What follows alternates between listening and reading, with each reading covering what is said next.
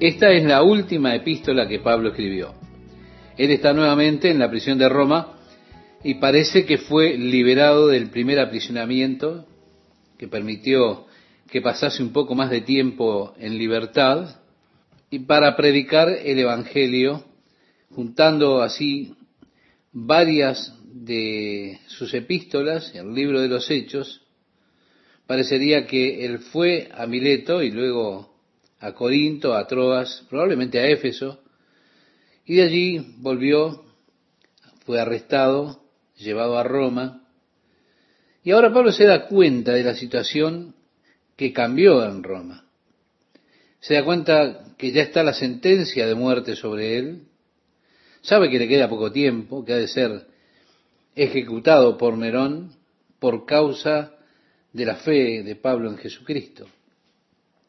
Por eso, dándose cuenta de que su ejecución es solo cuestión de tiempo, Pablo escribe su carta final a Timoteo, su hijo en la fe.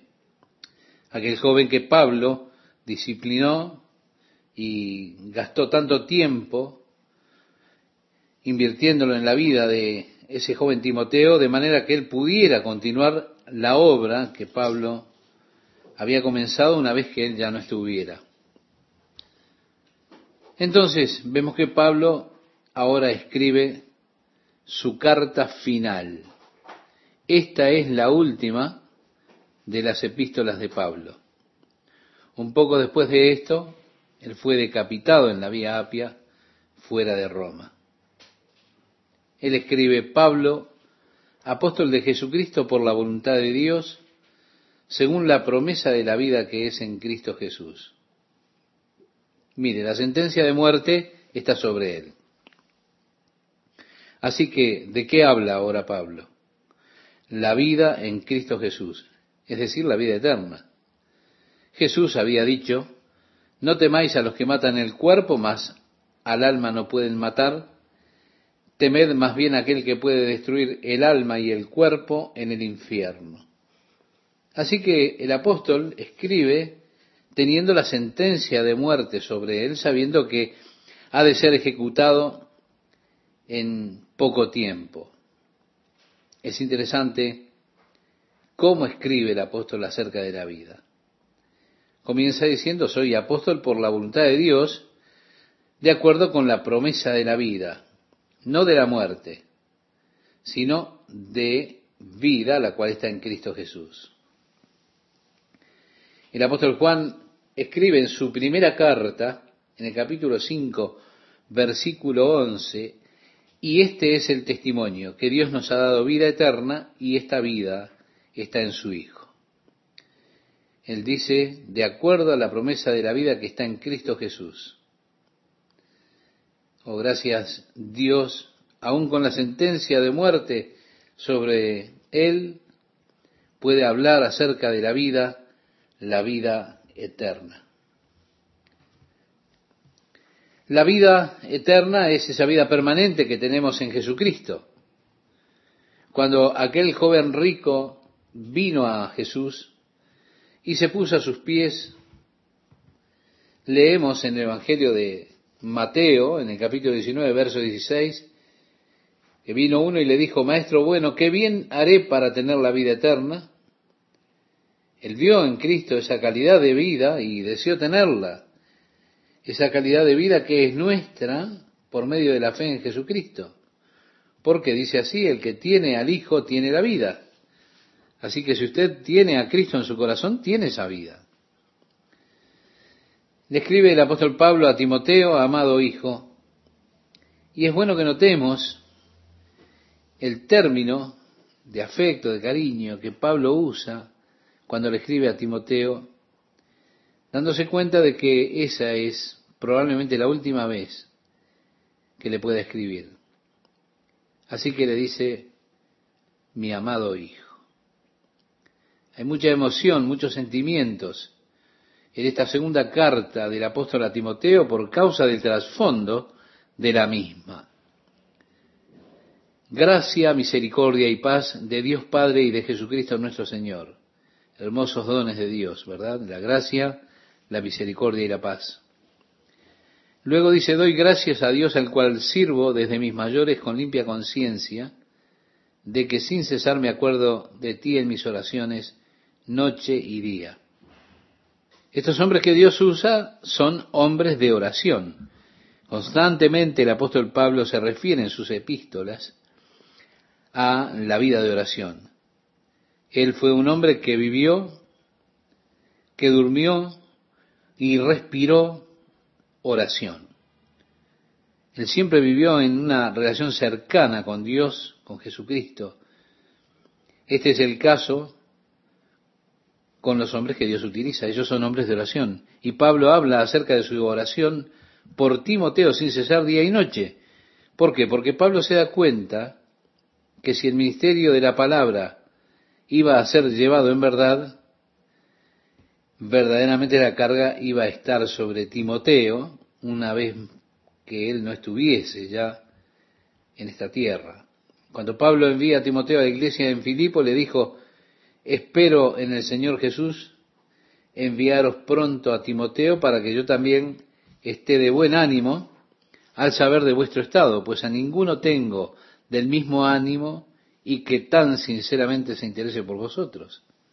Sí, Timoteo era alguien que había sido modelado en cuanto a la verdad, su vida en base a lo que Pablo le enseñó. Pablo podía decir, oigan, este joven realmente tiene la visión. Él conoce mi corazón.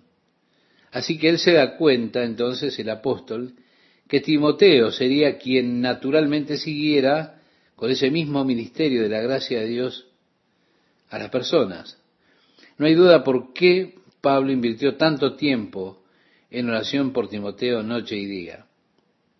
Quizá diciéndole a Dios, oh Señor, él es joven, no tiene eh, la experiencia, todo lo que eh, necesita, pero, oh Dios, úsalo ayúdale, bendícele, Señor. ¿No le agradaría a usted tener a Pablo, el apóstol, orando por usted día y noche, mi amigo, mi amiga?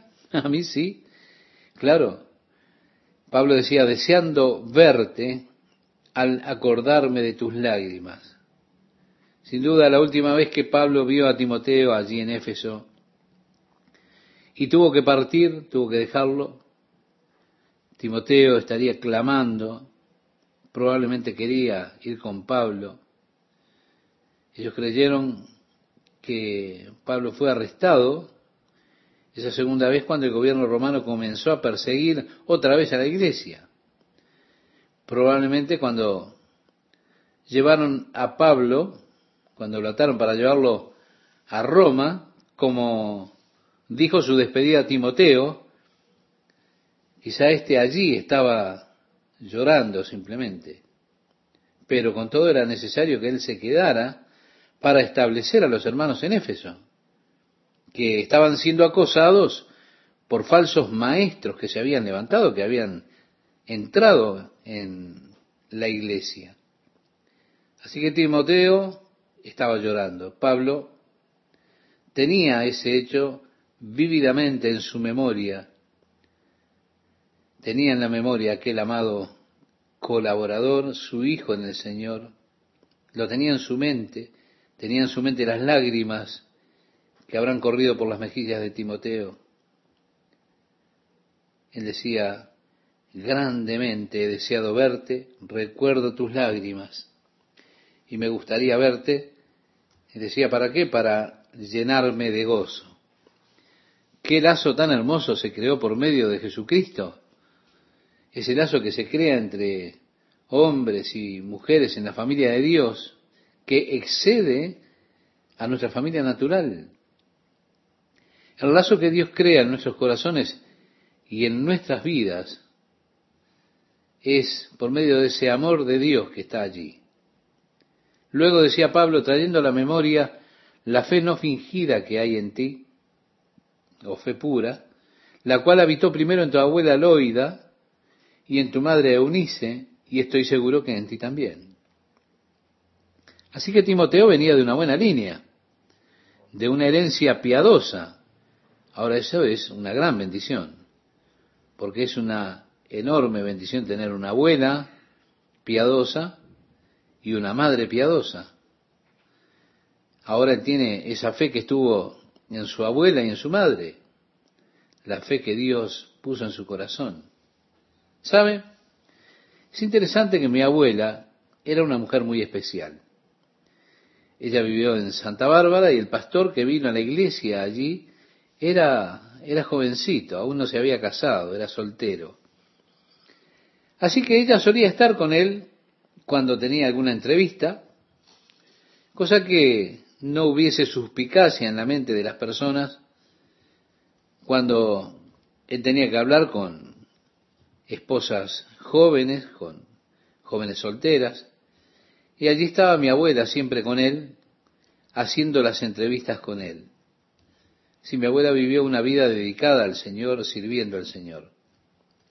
Cuando estaba en el hospital muriendo de cáncer, había pocas NERS y ella se levantaba, recogía las chatas o los recipientes de las camas de las personas y cuidaba de ellos y servía a las personas allí en el hospital porque esa era su vida, simplemente una vida de servicio, una vida de servicio a Dios y de confianza en Dios.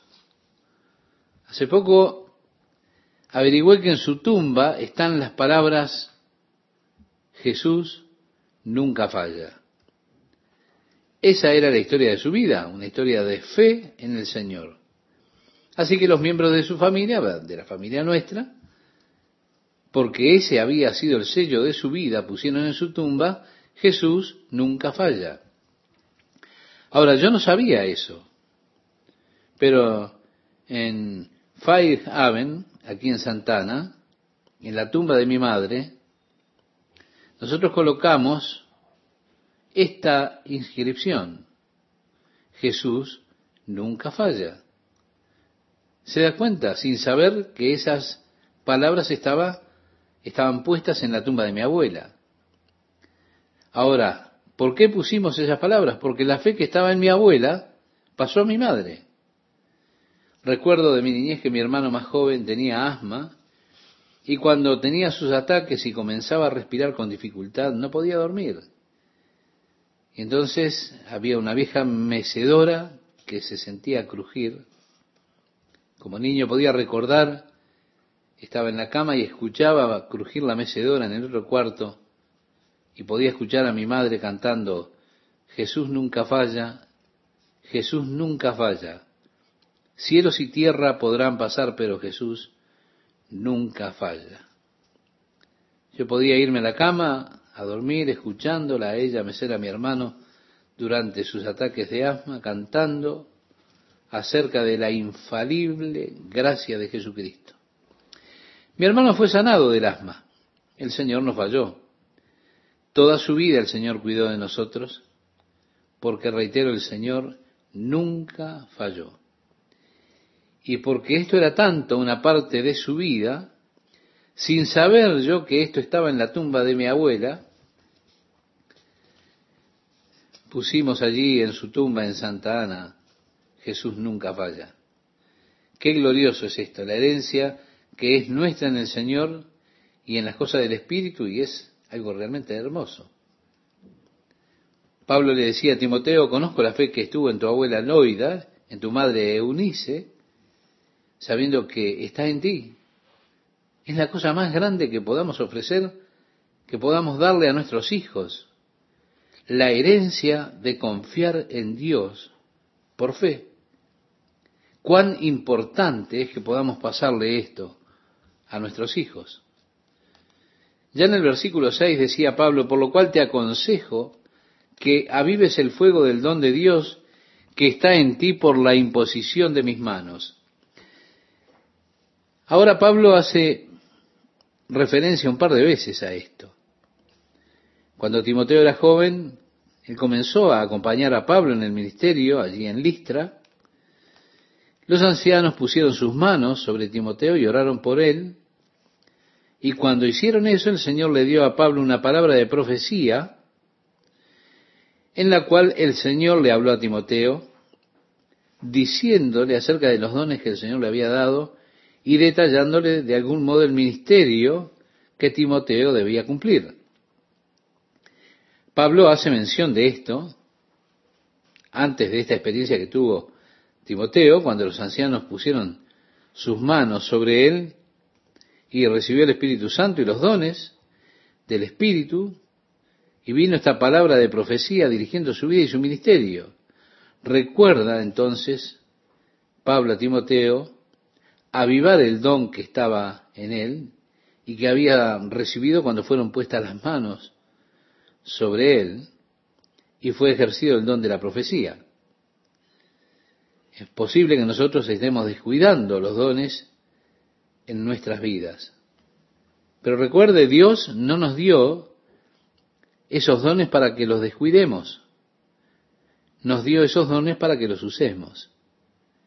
Y allí está la exhortación de Pablo a Timoteo, que avives el fuego del don de Dios. Es decir, comenzando a ejercerlo nuevamente. Por fe, comenzando a ejercer nuevamente el don que el Espíritu de Dios le había dado. Y le agrega Pablo, porque no nos ha dado Dios espíritu de cobardía. Evidentemente Timoteo estaba un poco temeroso en el ejercicio de ese don. Yo creo que esa es un arma de Satanás que utiliza con frecuencia para desalentarnos a los cristianos en el ejercicio de los dones del Espíritu. Sentir temor, ¿se da cuenta? Y tenemos ese temor que muchas veces nos aleja nos aparta de ejercer los dones. Pero Dios no nos ha dado el espíritu de cobardía, sino de poder, de amor y de dominio propio. El espíritu de poder. Oh, gracias Dios por ese espíritu de amor. Qué importante. Y también nos ha dado una mente sana. Así que le dice, por tanto, no te avergüences de dar testimonio de nuestro Señor ni de mí, preso suyo, sino participa de las aflicciones por el Evangelio según el poder de Dios. Es que hay muchas situaciones en las cuales podemos dejar que nuestra boca quede cerrada para alejarnos de problemas, cuando realmente deberíamos abrir nuestra boca, aunque eso nos traiga problemas. ¿Se da cuenta cuando las personas están diciendo cosas blasfemas? Nosotros no debemos cerrar nuestra boca o encoger nuestros hombros y decir, pobre alma estúpida. Podemos decirle, ¿no te das cuenta de lo que estás diciendo? ¿Qué boca inmunda tienes? ¿No te molesta tener una mente y una boca tan sucia?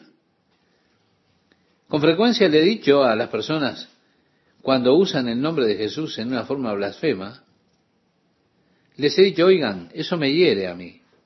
Están hablando de la persona que amo más que a nadie, que murió por mis pecados y me hiere escucharles hablar acerca de él de esa forma. En ciertas ocasiones se molestan y me miran y dicen, ¿quién te crees que eres? Y toda esa clase de cosas. Pero con todo, Pablo le dice a Timoteo que también todos los que quieren vivir piadosamente en Cristo Jesús padecerán persecución.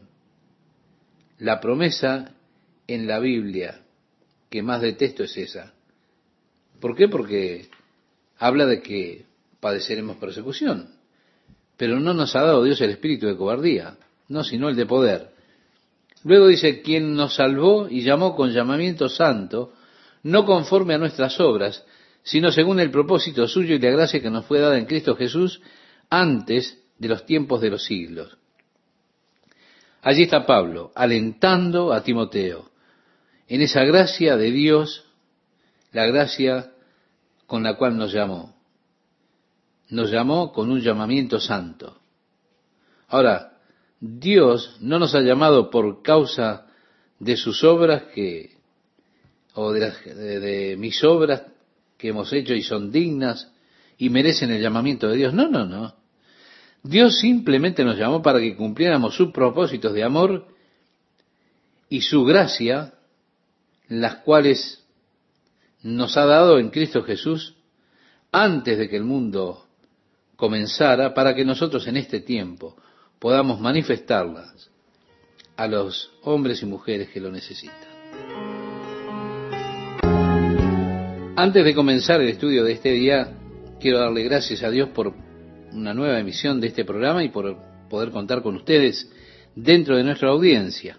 Y amigas, amigos, deseo que Dios realmente les esté bendiciendo ricamente a cada uno. Este versículo dice, por tanto, no te avergüences de dar testimonio de nuestro Señor, ni de mí preso suyo, sino participa de las aflicciones por el Evangelio según el poder de Dios. Amigo oyente, hay muchas situaciones donde nosotros no debemos quedarnos con la boca cerrada, alejándonos del problema, cuando realmente debemos abrir nuestras bocas y meternos en el problema que se nos plantee. Le decía Pablo a Timoteo, Dios nos ha dado espíritu de poder, no nos ha dado espíritu de temor, nos ha dado espíritu de poder, de amor y de una mente sana. Por lo tanto, no te avergüences de nuestro Señor, sino sé partícipe en las aflicciones del Evangelio y habla del Señor que nos salvó y llamó con llamamiento santo, no conforme a nuestras obras, sino según el propósito suyo y la gracia que nos fue dada en Cristo Jesús antes de los tiempos de los siglos. Así que vemos que Dios nos llamó y nos salvó, pero no fue conforme a nuestras obras, porque no somos salvos por nuestras obras, sino que somos salvos conforme a los propósitos de Dios. Este era el mensaje que Pablo proclamaba. Y el mensaje que estaba siendo pervertido por el legalismo que se colocaba o se instalaba ya en la iglesia. Es bueno que recordemos que Timoteo estaba ministrando en la iglesia en Éfeso. Una vez allí se introdujeron esas semillas del legalismo que ya estaban enraizándose, haciendo que las personas se apartaran del glorioso evangelio de la gracia que Pablo había proclamado. Y Pablo le menciona a Timoteo su preocupación. Estaba preocupado de que ellos se apartaran de la gracia de Dios. Y estaba preocupado por él para que los estableciera en la gracia que había predicado Pablo. Unos años más tarde, Jesús envía por medio de Juan una carta a la iglesia en Éfeso. Y no estaba todo bien dentro de esa iglesia. De hecho, Jesús más tarde tiene que llamar a la iglesia de Éfeso al arrepentimiento y le dijo que a menos que se arrepintiera, quitaría su presencia de allí. Habían llegado al punto donde Toda la religión que tenía era cuestión de obras. Y el Señor le dice en esa carta del capítulo 2 de Apocalipsis a la iglesia en Éfeso, conozco tus obras, tu trabajo y todo lo demás. Ellos habían llegado a tener una relación legal por medio de la ley con el Señor, siendo que habían sido salvados por la fe, ahora habían llegado a la base de las obras para la salvación. Pablo dijo, quien nos salva y nos llama, no según las obras, sino conforme a su propósito y gracia que nos fue dado en Cristo antes de que el mundo fuese. El resultado de una relación real es verdaderamente la pérdida de la relación por obras.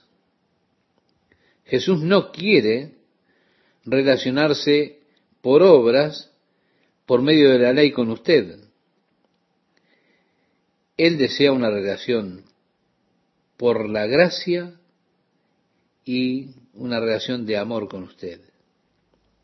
Él quiere que usted se relacione con Él por amor. Por eso le dijo a los efesios, pero tengo algo contra ti, que has dejado tu primer amor. Si ustedes tienen todas esas obras, todo lo que están haciendo, todas esas cosas, pero tengo en contra de ustedes esto, han dejado su primer amor. Y yo no quiero una relación legal con ustedes, quiero una relación de amor con ustedes. Eso es lo que se desprende de esa carta de Apocalipsis capítulo 2, especialmente del versículo 4. Mi amigo, mi amiga, Jesús busca que usted tenga una relación de amor con Él. Él no está interesado en esas reglas, reglamentos, leyes y que usted trate de relacionarse por las obras con Él. Él está interesado en que usted lo ame por sobre todo. Esa es la relación de amor. Y así le decía a la iglesia en Éfeso Jesucristo, tengo contra ti que has dejado tu primer amor. Recuerda, por tanto, de dónde has caído y arrepiéntete y haz las primeras obras. ¿Cuáles son las primeras obras?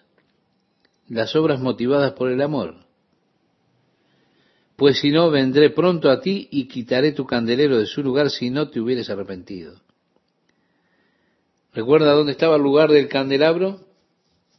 En el capítulo 1 usted puede ver a Jesús caminando en medio de él. Así que lo que Jesús está diciendo, voy a quitar mi presencia de en medio de ustedes si tratan de tener una relación legal conmigo. Eso no es lo que quiero quiero una relación de amor. Ahora Pablo está animando en la gracia con que Dios nos ha llamado, con llamamiento santo a Timoteo. Mi amigo, Dios no le llamó a usted porque sus obras merecieran o valieran algo delante de Dios para que Dios lo llamara. No, no. Dios lo llamó a usted para cumplir sus propósitos de amor y su gracia, cosas las cuales nos dio en Cristo desde antes de la fundación del mundo. Luego dice, pero que ahora ha sido manifestada. Dios siempre nos amó, pero el amor se manifestó. ¿Cuándo? Lo dice ahora, por la aparición de nuestro Señor, de nuestro Salvador Jesucristo. Mire, hay un salmo, el Salmo 19, versículos 1 y 2, que dice, los cielos cuentan la gloria de Dios y el firmamento anuncia la obra de sus manos. Un día emite palabra a otro día. Bueno, no tengo discusión con el hombre que dice, Dios me habla por medio de la naturaleza. Y créame, yo amo que Dios me hable por medio de ella. Amo caminar por la playa, sentarme y mirar las estrellas allí en ese lugar desierto. Amo la naturaleza. Sí, Dios se muestra por medio de esa naturaleza. Un día emite palabra al otro día. Una noche a la otra noche declara sabiduría. No hay lenguaje ni palabras, ni es oída su voz. Así dice la escritura.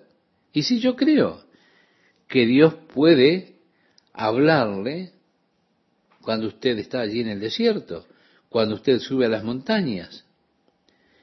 Pero déjeme decirle, lo que la naturaleza no le cuenta y no lo puede hacer, es cuánto Dios le ama. Se necesita más que la naturaleza para revelar eso. Se necesitó que Jesucristo viniera. Es interesante que donde quiera Dios mostrarle su amor o probarle su amor a usted, siempre Él ha de señalar a la cruz donde Jesucristo murió por nosotros. Así que Dios que nos amó desde antes que el mundo existiese, ha manifestado ese amor por la aparición de nuestro Salvador Jesucristo, que como dice el versículo 10 aquí, el cual quitó la muerte. Recuerde, tenga en mente que Pablo está allí con una sentencia de muerte. Nerón ya había dicho que la sentencia de muerte estaba sobre él. Pero Pablo dice, ha abolido la muerte. Oh, gracias a Dios por esa vida eterna que es nuestra. Y agregó el apóstol Pablo, y sacó a la luz la vida y la inmortalidad por el Evangelio. Mi amiga, mi amigo, el cristiano no muere.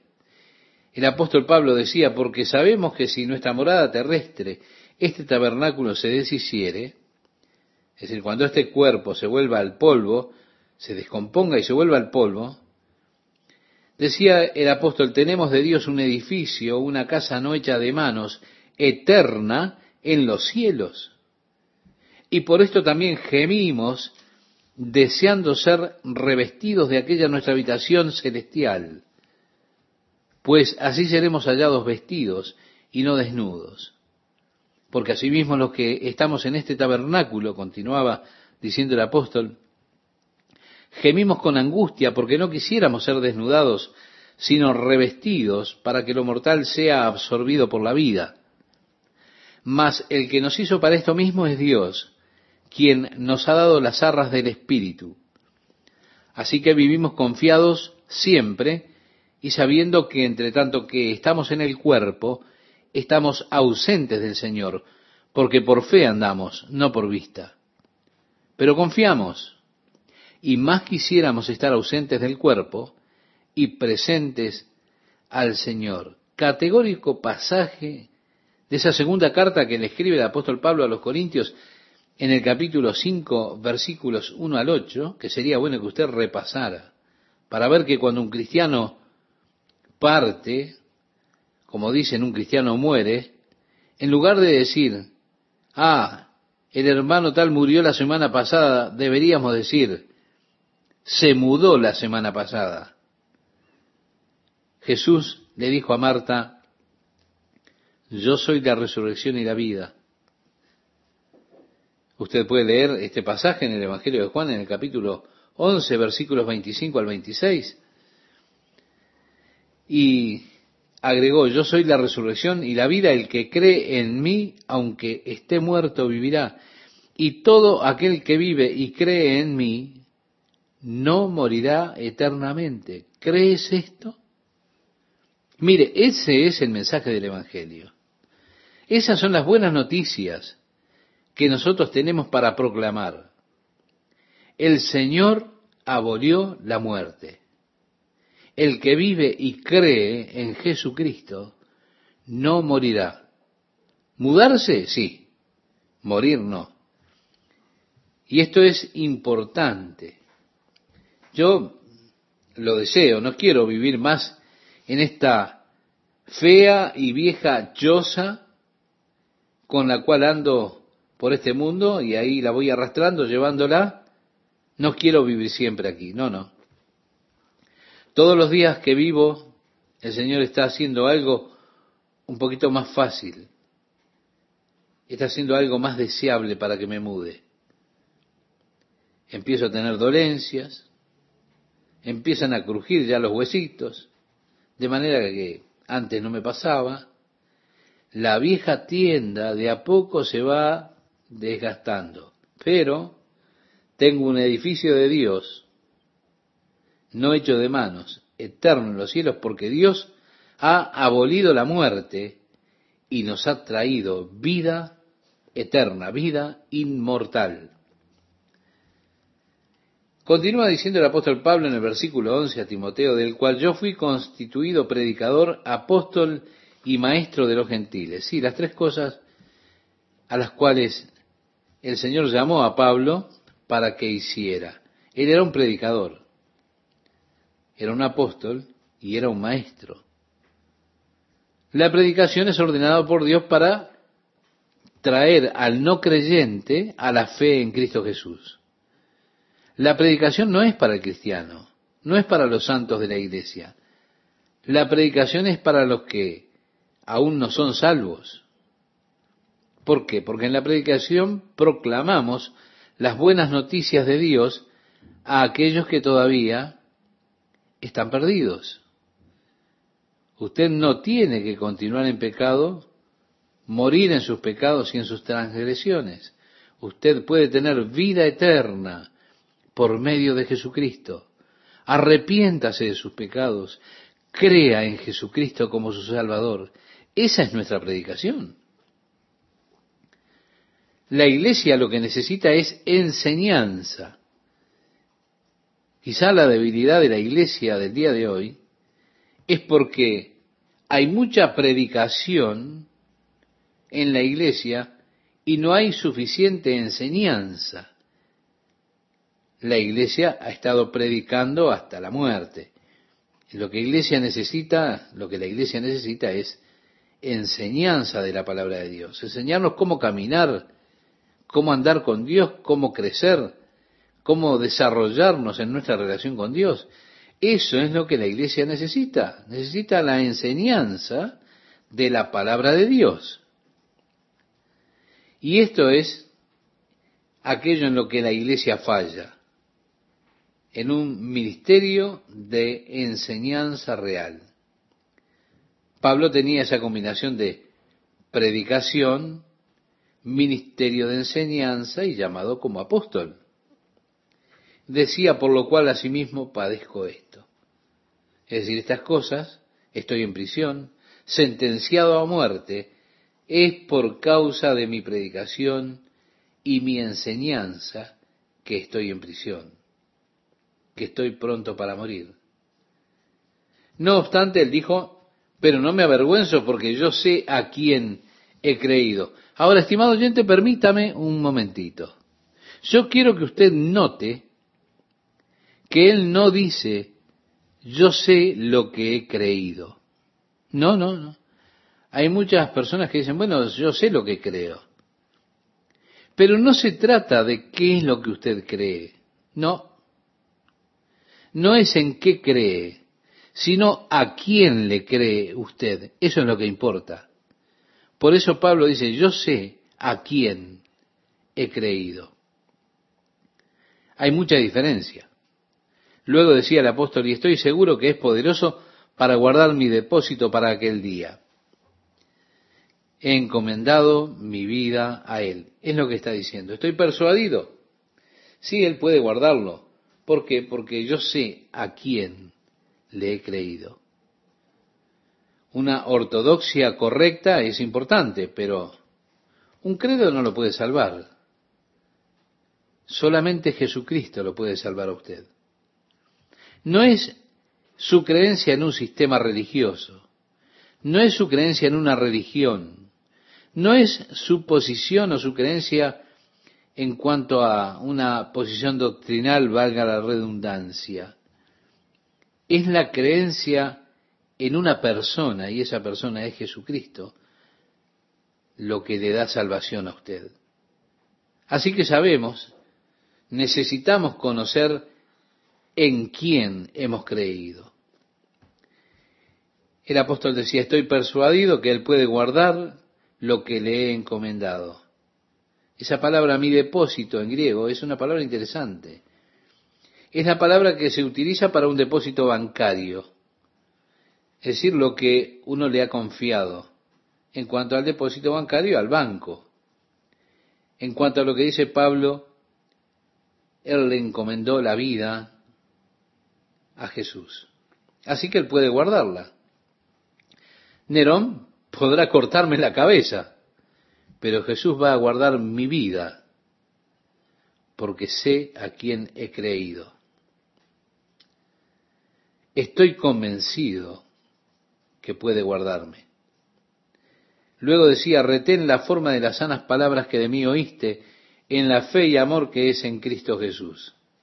Si aquellos falsos maestros habían comenzado a llegar.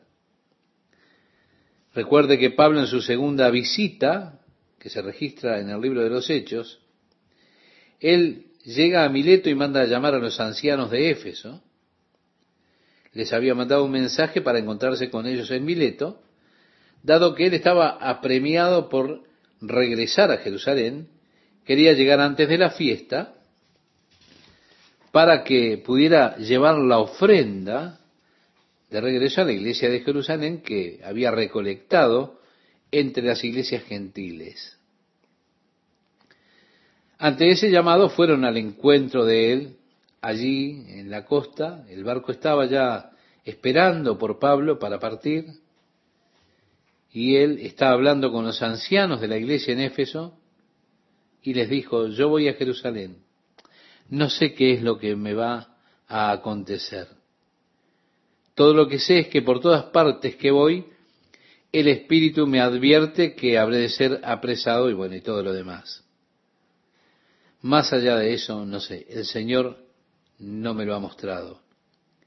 Pero quiero que lleven este registro. Cómo de noche y de día di fiel testimonio de Jesucristo. Cómo viví entre ustedes. Y les dije, les mostré las cosas del Señor. Ahora, él dijo, sé que después de mi partida entrarán en medio de ustedes lobos rapaces feroces que no perdonarán el ganado. Sí, ellos habrían de dispersar el rebaño de Dios. Habrían de entrar con doctrinas perniciosas. Pero es tremendo lo que el apóstol les dice.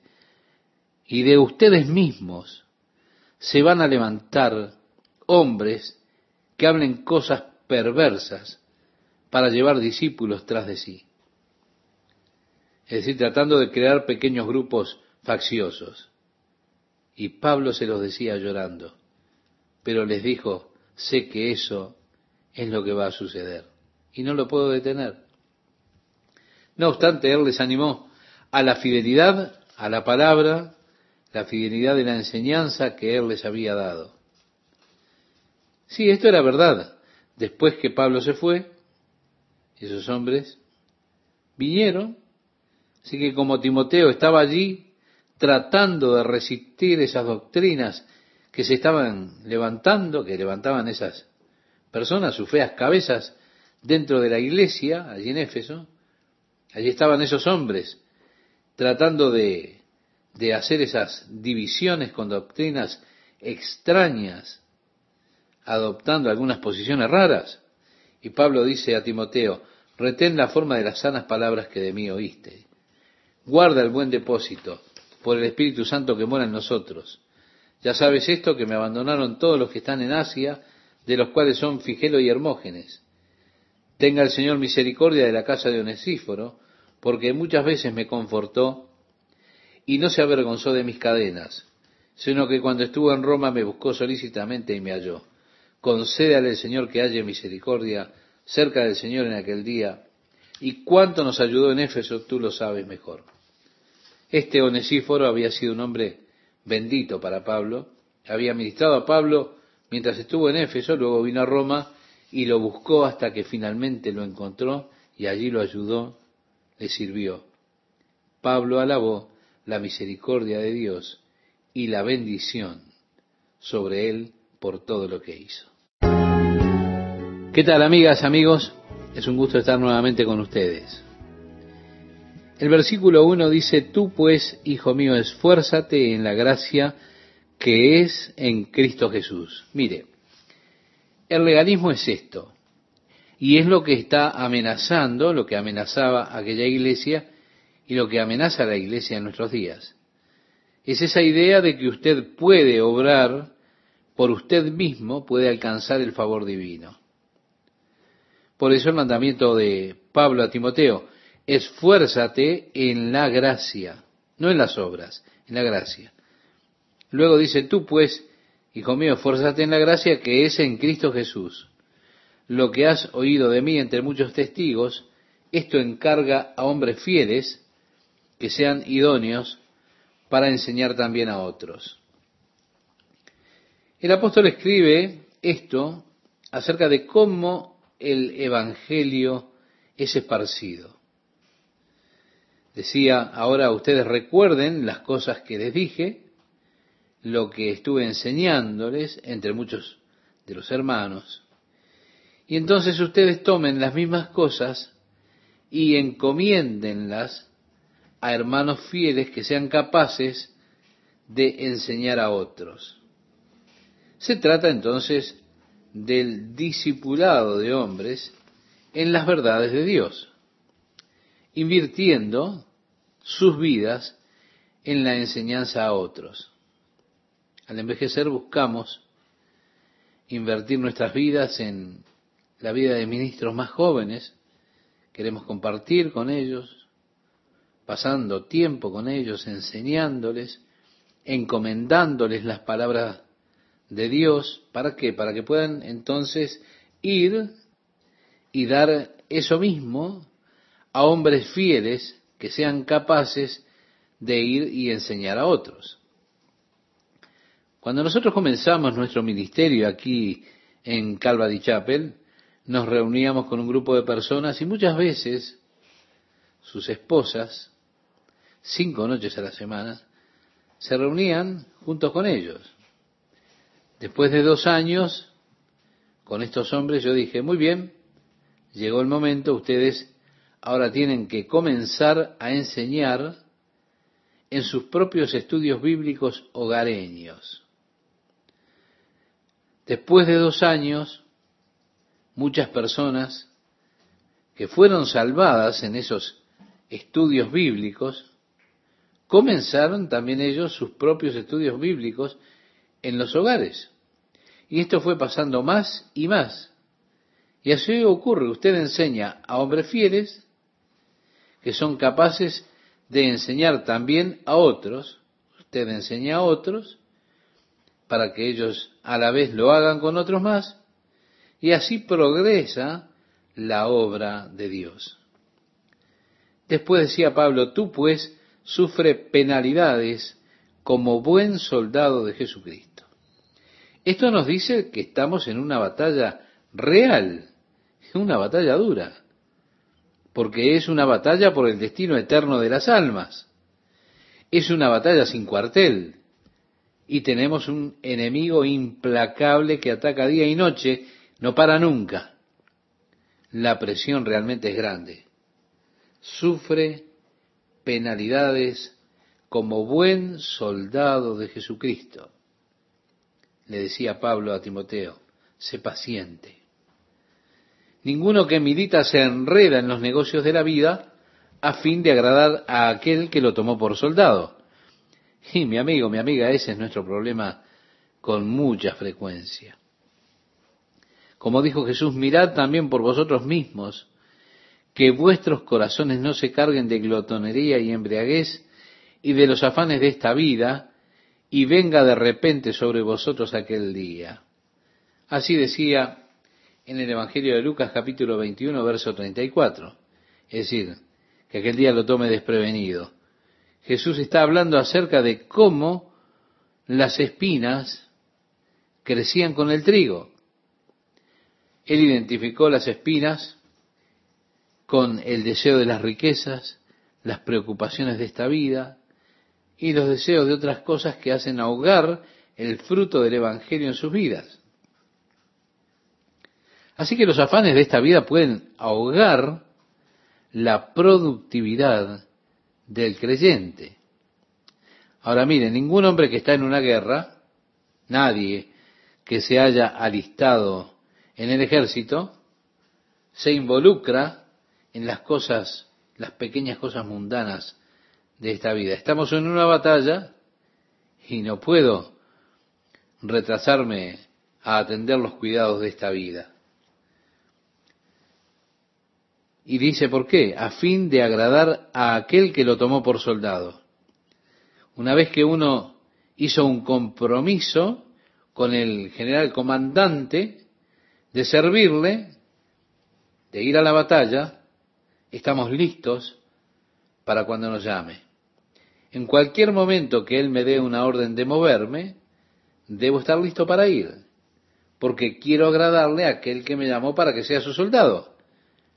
Y ese es todo el deseo de mi vida, agradarle a Dios que me llamó para esta guerra. Luego dice, y también el que lucha como atleta. Ahora, Pablo se refiere aquí a las Olimpiadas y a esas competencias de lucha en las Olimpiadas. Esas luchas tenían un nombre, se llamaban esfuerzo por dominar. Es decir, el esfuerzo por dominarse unos a otros. Se trataba de tirar al oponente fuera del ring. El que se esfuerza por dominar. Y dice que no es coronado si no lucha legítimamente. Mire, el árbitro puede hacer sonar su silbato y decir, un momento, eso que hiciste no está bien. Le pegaste después que yo toqué la campana. Entonces usted no será coronado a menos que combata de acuerdo al reglamento. Hay reglas que usted necesita saber por las cuales tiene que combatir. Luego dice el labrador para participar de los frutos. Y ahora habla del hombre que está allí en el campo trabajando y tiene las primicias de la cosecha. Y claro, usted puede comer mientras está trabajando en el campo. Cuando está recogiendo el fruto, usted puede comer del fruto. Y dice que para participar de los frutos debe trabajar primero. Considera lo que digo y el Señor te dé entendimiento en todo. Acuérdate de Jesucristo, del linaje de David, resucitado de los muertos conforme a mi evangelio. Déjeme decirle, estimado oyente, este es el corazón del evangelio, la resurrección de Jesucristo. No se olvide de eso. Siempre recuerde la resurrección. Sin ella no hay evangelio posible. Así que él lo anima a volver al corazón del evangelio usted encontrará que donde fuera que ellos iban, el mensaje central, lo que hacía diferente al cristianismo del budismo o del confucianismo o muchos otros sistemas religiosos, es la resurrección de Jesucristo de entre los muertos. Así que Él les está recordando esta gran diferencia que tiene el cristianismo. Solamente el cristianismo tiene una tumba vacía. Jesús resucitó. En el cual, dijo él, sufro penalidades hasta las prisiones a modo de malhechor, estas cadenas, mas a Dios gracias, la palabra de Dios no está presa. Me pueden atar a mí, me pueden atar los brazos, aquí al soldado que está a mi lado, a este guardia, pero no pueden sujetar la palabra de Dios. Y decía, por tanto, todo lo soporto por amor de los escogidos, para que ellos también obtengan la salvación que es en Cristo Jesús con gloria eterna. Es decir, soporto estas cosas porque Dios ha elegido ciertas personas para que sean salvas. Y si por mi sacrificio, mi compromiso, puedo llevarles el conocimiento de Jesucristo, eso es grandioso mi deseo es ver la salvación que es en Cristo Jesús y que ellos puedan compartir la gloria eterna de los hijos de Dios. En otra parte él dijo, pues tengo por cierto que las aflicciones del tiempo presente no son comparables con la gloria venidera que en nosotros ha de manifestarse cuando el apóstol Pablo escribía a los romanos en el capítulo 8, versículo 18 de esa carta. Muy bien, sí, ahora es muy arduo, es muy duro, no es fácil. Hay sufrimientos, pero todos ellos no pueden compararse con la gloria, la eterna gloria. Así que él dijo, nuestra leve tribulación. ¿Leve tribulación, Pablo? Dijiste que una vez te apedrearon, que tres veces te golpearon con varas, que tres veces recibiste 40 azotes menos uno, es decir, tres veces 39 azotes, que fuiste náufrago, que fuiste golpeado cantidad de veces, prisionero cuántas veces, leve tribulación, Él decía eso porque esta leve tribulación momentánea produce en nosotros un cada vez más excelente y eterno peso de gloria. Así le escribía a los Corintios en su segunda carta, en el capítulo 4, versículo 17. Qué contraste interesante. Leve tribulación por un momento, eterno peso de gloria. Así que soporta sufrimientos como buen soldado. No te entrometas en las cosas del mundo. Busca agradar a aquel que te llamó para ser un buen soldado. Eso le escribía, en otras palabras, el apóstol Pablo a Timoteo. Luego dice, palabra fiel es esta, si somos muertos con Él, también viviremos con Él. Sí, ellos van a, van a tomar mi vida pronto, pero van a tomar mi vida física. Luego yo estaré viviendo con Él en la presencia de Él. Si sufrimos, también reinaremos con Él. Si negaremos, si le negaremos, Él también nos negará. Si fuéramos infieles, Él permanece fiel. Él no puede negarse a sí mismo. Hay algunas personas que dirían pomposamente, bueno, yo simplemente no creo en Jesucristo.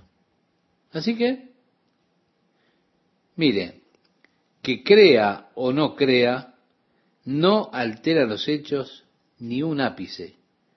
Usted puede negarle, pero él no puede negarse a sí mismo. Es imposible que usted pueda negar su propia existencia. Usted podrá decir, no creo que Jesucristo sea el Hijo de Dios. Pero permítame decirle, eso es como decir, no creo que dos más dos sean cuatro. Yo lo miro y pienso, usted está loco, pero bien, tiene derecho a estarlo. La cosa es que lo que usted crea no cambia los hechos. Que crea o no crea no altera los hechos en absoluto. El hecho de que Jesucristo es el Hijo de Dios, que Él murió por nuestros pecados, es el hecho que permanece, crea o no crea usted. Mire, que crea o no crea, a Él no le afecta en absoluto. Al único que le afecta y seriamente es a usted y le afecta por la eternidad. Así que me parece que es más ridículo decir, bueno, no creo. Pensar que esto no existe solo porque usted no lo cree. Usted puede negar la verdad, él no puede negarla. Él no se puede negar a sí mismo lo que él es, lo que él hace. Así que si no creemos, aunque no creamos, con todo es verdad. No se puede negar a él mismo. Luego dice Pablo, recuérdales esto, exhortándoles delante del Señor a que no contiendan sobre palabras, lo cual para nada aprovecha, sino que es para perdición de los oyentes. Sí, están aquellos que se involucran en, en palabras, en debates, en conflictos, pequeños conceptos y vueltas y demás de una escritura, y eso es verdaderamente y totalmente infructuoso. ¿Sabe usted que la iglesia una vez fue dividida por un argumento acerca de que se decía o se preguntaba, ¿cuántos ángeles podrían pararse en el ojo de una aguja? Y es que las personas tienen esos conceptos, pero mire qué tonto. Eso no ayuda a nadie. Usted mira todas esas cosas que las personas traen, todas esas divisiones que se crean. Por allá aparece uno diciendo, ¿cómo fuiste bautizado, hermano? Bueno, yo fui bautizado de esta forma. Ah, no estás verdaderamente bautizado. Entonces, mejor que te bautices bien. Y así empiezan con esas pequeñas cosas y demás, confundiendo a las personas, confundiendo a los oyentes. Decía el apóstol, procura con diligencia presentarte a Dios aprobado como obrero que no tiene de qué avergonzarse, que usa bien la palabra de verdad. Esta escritura en particular fue la inspiración para Scofield para que él estableciera las dispensaciones en la Biblia anotada de Scofield, trazando bien la palabra de verdad. Yo pienso que se fue un poco lejos con eso, pero es interesante que este fue el versículo que le inspiró a hacer esas divisiones, especialmente dentro de la Biblia de Scofield. Allí le muestra a usted la dispensación de la inocencia, del gobierno humano, de la ley de Dios, de la gracia, del reino futuro de Cristo y demás. Dispensaciones rectamente trazadas, pero es importante que tracemos bien la palabra de verdad. Estudiar, es importante que la estudiemos a la palabra de Dios. Y dice el apóstol Pablo, más evita profanas y vanas parlerías o vanas palabrerías, porque conducirán más y más a la impiedad. Estos son los que vuelven la gracia de Dios en una cubierta para su propia lascivia. Y dicen, bueno, si Dios está tan dispuesto a perdonar, tan lleno de gracia, entonces no importa lo que se haga porque simplemente podemos pedirle a Él que inmediatamente nos perdone y entonces como Él es misericordioso y eso es todo lo que pasa y no hay más problemas, Él lo perdona todo, este, así que adelante, vamos a hacer lo que queremos y luego buscamos la gracia de Dios para que nos perdone. No, no, no. Esas son palabras vanas que lo único que hacen es incrementar la impiedad. Pablo dijo, ¿saldremos y pecaremos libremente para que la gracia abunde? Ni pensarlo. ¿Cómo podemos nosotros que estamos muertos al pecado vivir en él? Sí, mi amigo, mi amiga, la gracia de Dios no es una excusa o una capa, una cubierta o una razón para salir y simplemente vivir imprudentemente diciendo, y bueno, la gracia de Dios cubre todo. Eso es profano, es vano hablar. Cuídese de eso. Porque dice, y su palabra carcomerá como gangrena, de los cuales son Himeneo y Fileto. Lo que quiero decir es que a Pablo no le importa nombrar a estos sujetos, ¿no? ¿Verdad? Usted se da cuenta de eso. No podría decir, Pablo, debería darte vergüenza, te voy a escribir una carta, ¿cómo vas a nombrarlo? No, y dice algo más, que se desviaron de la verdad diciendo que la resurrección ya se efectuó y trastornan la fe de algunos. Hay una secta que dice que la resurrección es pasada y Jesús ya vino otra vez en 1914. ¿Sabía usted eso? Le llaman por allí testigos, qué sé yo. Pero yo pensé que todo ojo iba a verle, porque así dice la Biblia. Y ellos dicen, ah, no, no, no. Solo se lo, se lo ve al Señor con los ojos espirituales. Y además decían, los que estuvieran vivos en los cuarteles en Nueva York, le verán espiritualmente con los ojos espirituales. Y agregan además, Él estableció su reino en una cámara secreta y ahora está gobernando desde esa cámara secreta por medio de esos hombres allí en New York. Pero nosotros estamos en la era del reino, Satanás está atado, gloria a Dios. Un momento. Esto es lo que dicen, pero si esta es la era del reino, la verdad que me decepciona. Yo esperaba algo mucho mejor que esto. Bien dice la escritura que se desviaron de la verdad diciendo que la resurrección ya se efectuó y trastornan la fe de algunos. Ellos hacen que muchas personas se aparten a esas doctrinas extrañas que tienen ellos.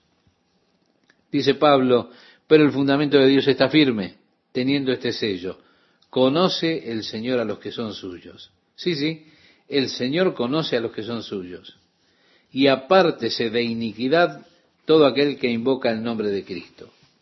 Si usted toma el nombre de cristiano, si usted toma el nombre de Cristo, entonces apártese de iniquidad.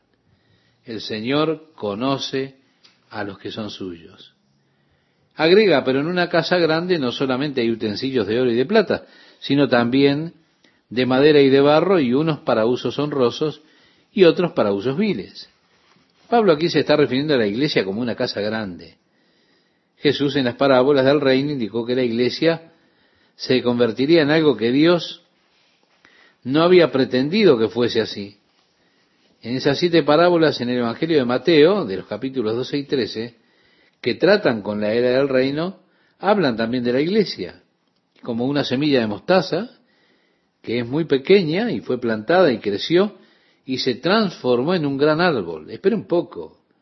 La semilla de mostaza, usted sabe que no tienen árboles de mostaza. No hay árboles de mostaza, hay arbustos de mostaza. Ahora, si usted tiene un árbol, bueno, necesita ver que hay un crecimiento que no es normal. Luego dice que los pájaros, las aves, vienen y hacen nido en ese árbol. Y en las escrituras, las aves siempre se utilizan en un sentido malo. Usted recuerda la parábola de el sembrador, cae la semilla al costado del camino, y allí vinieron las aves y se la llevaron. Las aves es una referencia a Satanás, que roba la palabra para que no eche raíz. ¿Qué es lo que está diciendo? ¿Satanás habrá de alojarse en las ramas de la iglesia? Sí, sí. Tristemente él ha encontrado alojamiento dentro de algunas ramas de la iglesia. Esa es la verdad.